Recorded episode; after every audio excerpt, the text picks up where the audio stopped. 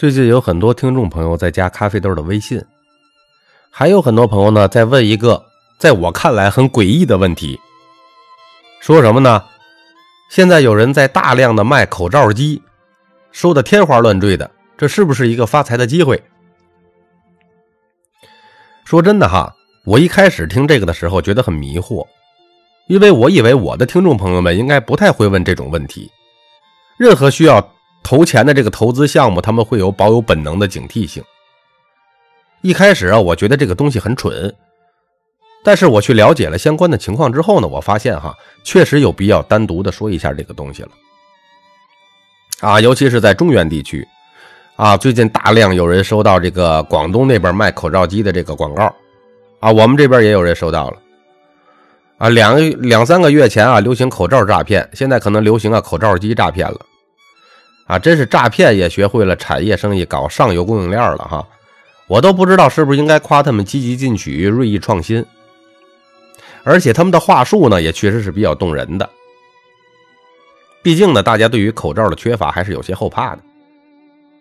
而且现在看到整个世界范围的情况哈，不仅仅是担心后续的输入啊，同时呢，也是心痒痒，觉得是否能趁机呀赚个外汇的机会，是吧？尤其是前段时间。那些个提前进场的人，确实已经赚了很多了哈，有光辉榜样在前面啊，不冲还是个人吗？但是很多朋友赶紧醒醒哈，无情的咖啡豆又要拿这个马桶的皮揣子戳破你的美梦了。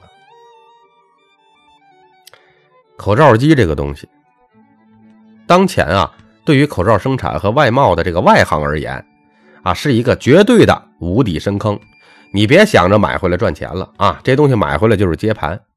当然了，你要是有接盘成瘾症，那当我没说，你抓紧去买，快乐最重要，好吧？在开始说这之前呢，我还是说一个我经常说的一件事哈。如果做一件事特别赚钱，那么对方为什么会拼命的拉你来做呢？不要说什么对方也很忙这样的事儿哈，对方家里是没人了吗？自己不做不能给亲戚做吗？或者给这个死党来做，老铁来做吗？干嘛给不认识的人呢？你从生物学的角度思考，对方有没有可能是你失散多年的亲生父亲呢？尤其是口罩这个行业啊，前段时间这么火，这么赚钱，为啥他不做呀？反而要卖你机器呀？如果真的这么能挣钱，应该是你求着他排队要买机器呀，而不是他们拼命在推销，对吧？那自己买口罩机的问题在哪里呢？其实问错了，应该是问到底哪里不是坑呢？第一个哈，口罩这个东西，你不是买个机器回来就可以生产的，买机器只是开始。首先，你需要保证你买回来的是正经的机器。早先口罩需求狂潮的时候，不仅是口罩有造假的，那口罩机也有造假的。啊，广东那边很很多的小厂啊，照着图纸，用自己的土厂房生产了大量的废铜烂铁口罩机，那根本就没办法生产的。就这种口罩机也被一抢而空了，啊，很多口罩机贩子这个烂手里了一大堆哑炮的机器，小心到你手上就是一台哑炮。我身边有不止一个朋友买回来了哑炮啊，折腾了很久都没有能让机器运行起来，还不敢跟外面说，为啥呀？怕丢人。即使不是哑炮，这个机器运转过程中出现任何问题都得维护吧。你自己八成是没这个能力的。至于你找卖家，啊，你还得确定你到时候还能找得到卖家，而且你少运转一天就少生产一部分啊。这个时候就是一寸光阴一寸金啊。第二个原材料问题你怎么解决啊？啊，你生产口罩总得有原材料吧？现在原材料市场依然不够友好。你能在电商上找到的大部分都是针对个人家庭用户的少量的熔喷布。你要想规模生产，你得有固定的供应商能提供大量的原材料吧？啊，那么问题来了，你认识供应商吗？如果你是外行的话，你连靠谱的供应商都找不着啊。你说让卖口罩机的人给你介绍，那你知道他能吃多少差价吗？你随便放任中间商赚差价，哎呀，你可真是个大好人啊！啊，即便你找到了靠谱的供应商，那么问题来了，你有多少钱可以用来进货压货呀？啊，这里边还牵涉后续资金投入的问题，不是你买一台机器就行了呀。再说了，原材料周转的管理可是一个学问啊，很多的小厂死就死在周转不开，资金链断裂死的。啊，第三，你生产出来了，你怎么卖啊？啊，先是售价，啊，现在国内口罩的价格已经快速下降了，已经下来了。工厂就是要赚原材料和零售的差价的，如果你不能保证利润，那就太愚蠢了。建议大家每天都上淘宝啊、京东啊、拼多多啊看看口罩的价格啊，基本上就是现在是降价的趋势，降到稳定为止。啊，因为供给太多了，生意就是这样，一旦有钱赚，就会有大量的人涌进来开始做。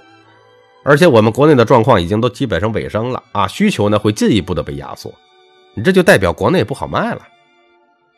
实际上呢，如果你盯紧一些平台，你就可以快速发现很多厂家在大量的低价走货啊，包括很多品牌大厂啊。然后是渠道，你要想清楚啊，你的口罩卖给谁，能不能不赔钱，这就涉及到了一个渠道的问题。你有销售渠道吗？如果你走线下销售，你有经销商吗？你知道怎么上超市、药店还有小商店的货架吗？你知道怎么样谈判让利吗？你要如何应对同业的竞争啊？啊，如果你走线上，你有电商平台的资源吗？你有齐全的证照吗？如果你走微商渠道，你有多少靠谱的代理商啊？啊，你怎么平衡他们的利润啊？还有，你要如何让自己的工厂的产能匹配你的销量啊？产能超标了，你资金压力大呀。你产能不足了，竞争压力大，竞品压力大呀！啊，最关键的是你要如何和你的线上线下经销商们走个账期呀？这还是需要大量的资金在里边来转圈的呀。做实体的本质哈，做实业的本质就是一个资金流的生意，你只有一台机器是不行的。第四点还没问你呢，你怎么拿到资质啊？中国呀，咱们现在不缺少口罩厂家，但是你要生产的口罩合格的话，是必须拿资质的。这个是需要时间的，你需要等的，甚至很多地方会有公司注册时间要求，你就以土作坊，你到哪儿去拿去呀？去挂名租赁资质吗？先不说犯法不犯法哈，单就是这个租赁费，你就又被人坑一笔钱啊，成本又上升。然后呢，等资质自己干等着呀。你口罩这个行业现在时间就是生命啊，一天一个价，你等时间，时间不等你。你说抛开资质直接生产就卖。很多人赚大钱靠的就是这样的无牌售卖，但说真的哈，就这个违法，有人举报就抓，抓到你不仅没收一切，你就进去了。你说你好好端端的赚什么违法钱啊，是吧？你要真要是赚违法钱，你打开那个刑法看看啊，比这个性价比高的有不少。第五个问题，你要如何对大厂的竞争啊？啊，如何应对啊？你要知道哈，现在是有大量的大型工厂在供应口罩的啊，不管是质量还是原材料，还是成本，还是现金流，还是销售渠道，很强过你一个小作坊的。你的成本价可能比他们零售价都高，我一点没跟你夸张。工业流水线就是降低成本、提高效率的。